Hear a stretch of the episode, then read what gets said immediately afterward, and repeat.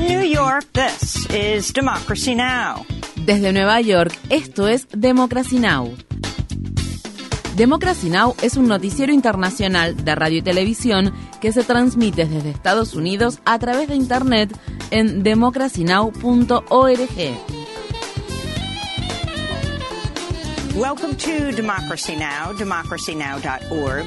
Bienvenidos a Democracy Now! en español democracynow.org barra es, el informativo de Guerra y Paz con Amy Goodman.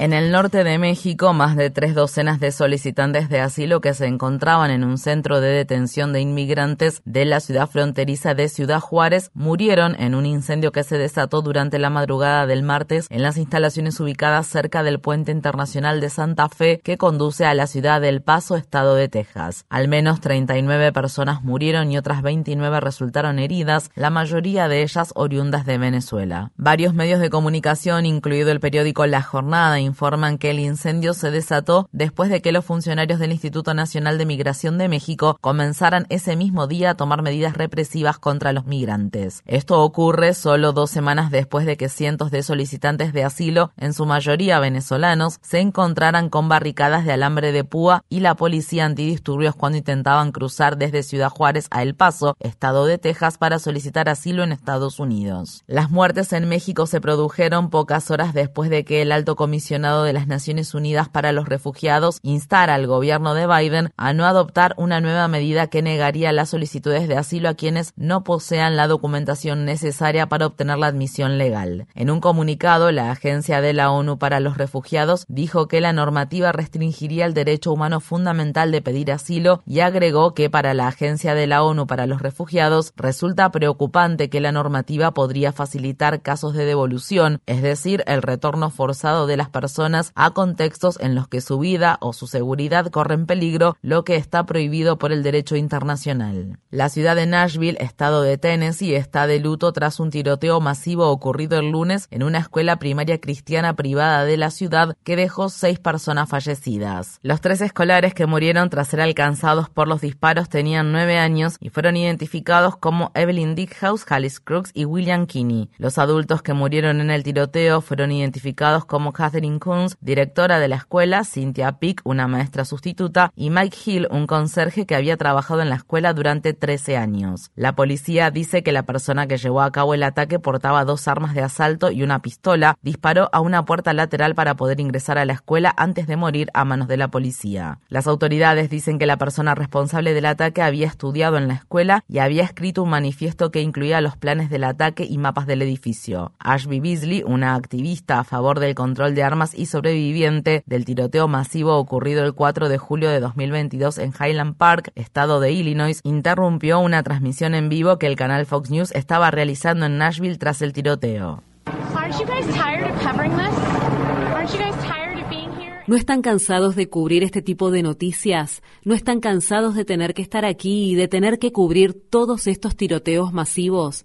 Yo soy de Highland Park Illinois. Mi hijo y yo sobrevivimos a un tiroteo masivo que ocurrió en el verano. Estoy en Tennessee, de vacaciones con mi hijo, visitando a mi cuñada. He estado presionando a favor del control de armas de fuego en Washington, D.C. desde que sobrevivimos al tiroteo masivo en julio. Me he reunido con más de 130 legisladores. ¿Cómo puede seguir pasando esto? ¿Cómo puede ser que nuestros hijos sigan muriendo y por qué les estamos fallando? La violencia con armas de fuego es la principal causa de muerte de niños, niñas y adolescentes. Sobrepasó a los accidentes de tránsito.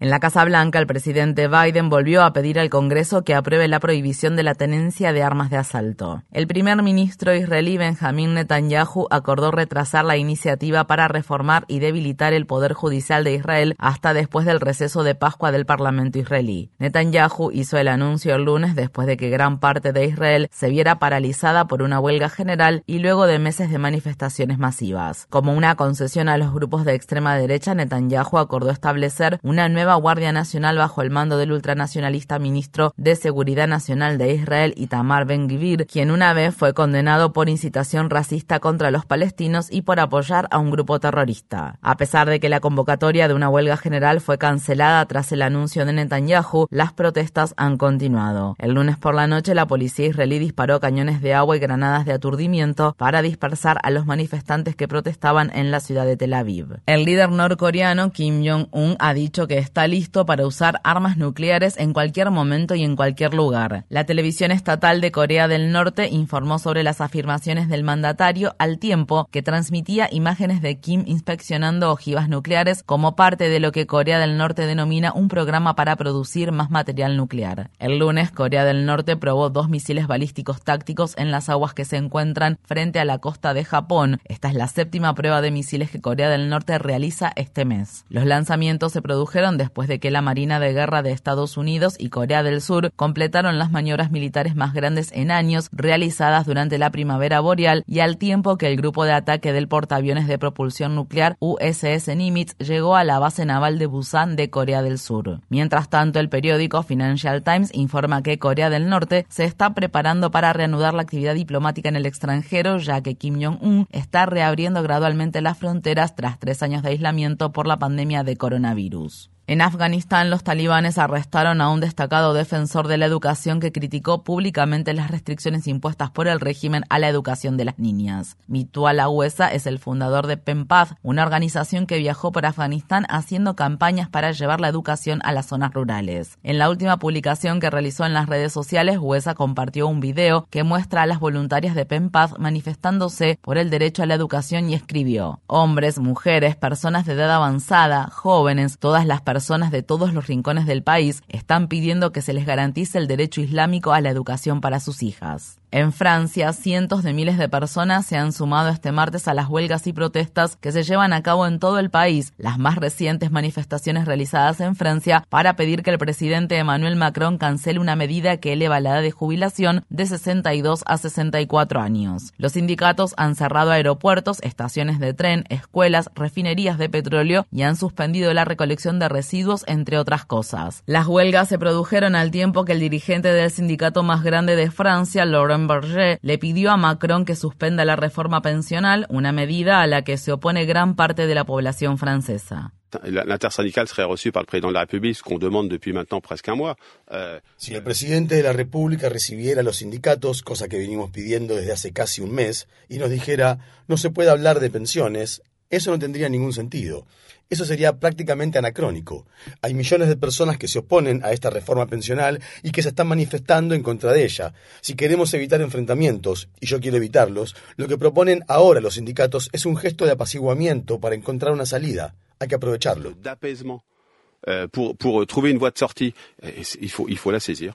En el estado de Florida, un ciudadano haitiano de origen chileno se declaró culpable de tres cargos relacionados con el asesinato en julio de 2021 del entonces presidente haitiano Jovenel Moïse. Rodolphe Jarre firmó el viernes un acuerdo de culpabilidad con la Fiscalía Federal del Distrito Sur de la Florida, admitiendo que proporcionó fondos para comprar armas y permitió que al menos otros cinco sospechosos organizaran el operativo en una propiedad que posee en Haití. Los residentes del estado de California se preparan para enfrentar otro río atmosférico, al tiempo que los meteorólogos pronostican fuertes vientos, lluvias y nieve para esta semana. Esta situación viene precedida de 11 tormentas similares que azotaron el estado durante el invierno y que rompieron récords de precipitaciones diarias e inundaron decenas de miles de hectáreas de tierras de cultivo en el Valle de San Joaquín, situado en el centro de California. Los activistas en defensa de los trabajadores agrícolas de California han descrito las inundaciones como catastróficas, ya que los dejaron con menos oportunidades laborales y menos espacios para vivir. Eloy Ortiz, un miembro de la junta de la organización sin fines de lucro Center for Farm Workers Families, le dijo a una filial local de la cadena de televisión ABC, ni todas las donaciones de la sociedad podrían resolver esta situación. Necesitamos ayuda federal. Las autoridades de Filadelfia continúan monitoreando la calidad del agua después de que una planta de procesamiento químico vertiera más de 45.000 litros de polímero de látex acrílico en un afluente del río Delaware. En función de las pruebas actuales, las autoridades dicen que el consumo de agua corriente será seguro hasta al menos las 3 de la tarde de este martes. Los activistas ambientales han criticado la forma en que los funcionarios locales han respondido al derrame químico. Estas fueron las palabras expresadas por la líder de la organización ambiental Delaware River Keeper Network, Maya Van Rossum.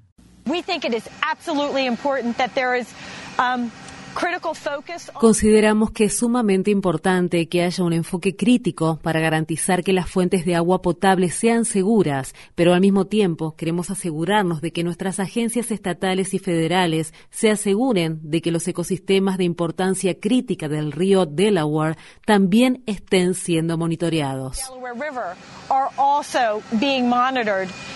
La empresa de suministro eléctrico más grande del estado de Minnesota cerró temporalmente la central nuclear de Monticello luego de informar que se había filtrado agua contaminada con tritio radioactivo en las aguas subterráneas circundantes cercanas al río Mississippi. Este es el segundo derrame de este tipo que la empresa Excel Energy informa desde noviembre de 2022. La Agencia de Control de la Contaminación de Minnesota informa que el cierre de la central provocó la muerte masiva de peces debido a que hubo una variación en la temperatura del agua de río Mississippi. La policía de la ciudad de Atlanta, estado de Georgia, realizó un operativo en el bosque de Willonie el lunes para intentar desalojar a los manifestantes que han acampado en el área durante meses como parte de una campaña para detener la construcción de un enorme centro de capacitación policial conocido como Cop City. Según la Alianza para la Justicia Climática de Atlanta, una de las primeras cosas destruidas durante la redada fue un monumento a Manuel Terán, alias Tortuguita, una persona que murió en enero a manos de la policía por defender el bosque. Existen informes que indican que las autoridades pueden estar planeando comenzar a talar partes del bosque en los próximos días. La gobernadora de Arizona, la demócrata Katie Hobbs, señaló el lunes que retrasará la ejecución del preso condenado a muerte, Aaron Gunges, quien está previsto que reciba una inyección letal el 6 de abril tras haberse declarado culpable de asesinato en 2002. Hobbs ha prometido que no aprobará ninguna ejecución a menos que esté segura de que Arizona no viola los derechos constitucionales al aplicar la pena de muerte. Mientras tanto, el gobernador de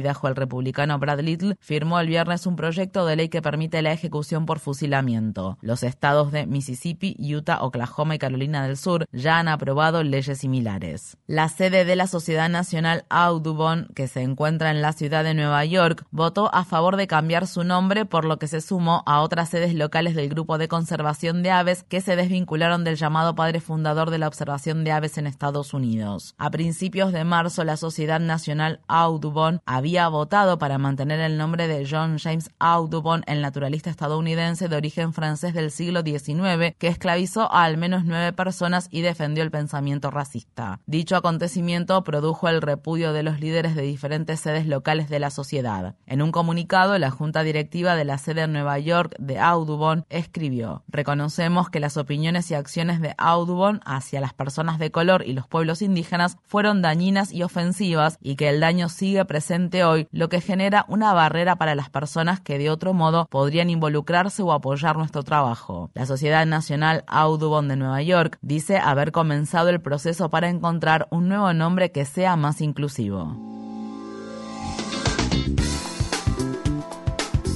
Infórmate bien. Visita nuestra página web democracynow.org/es.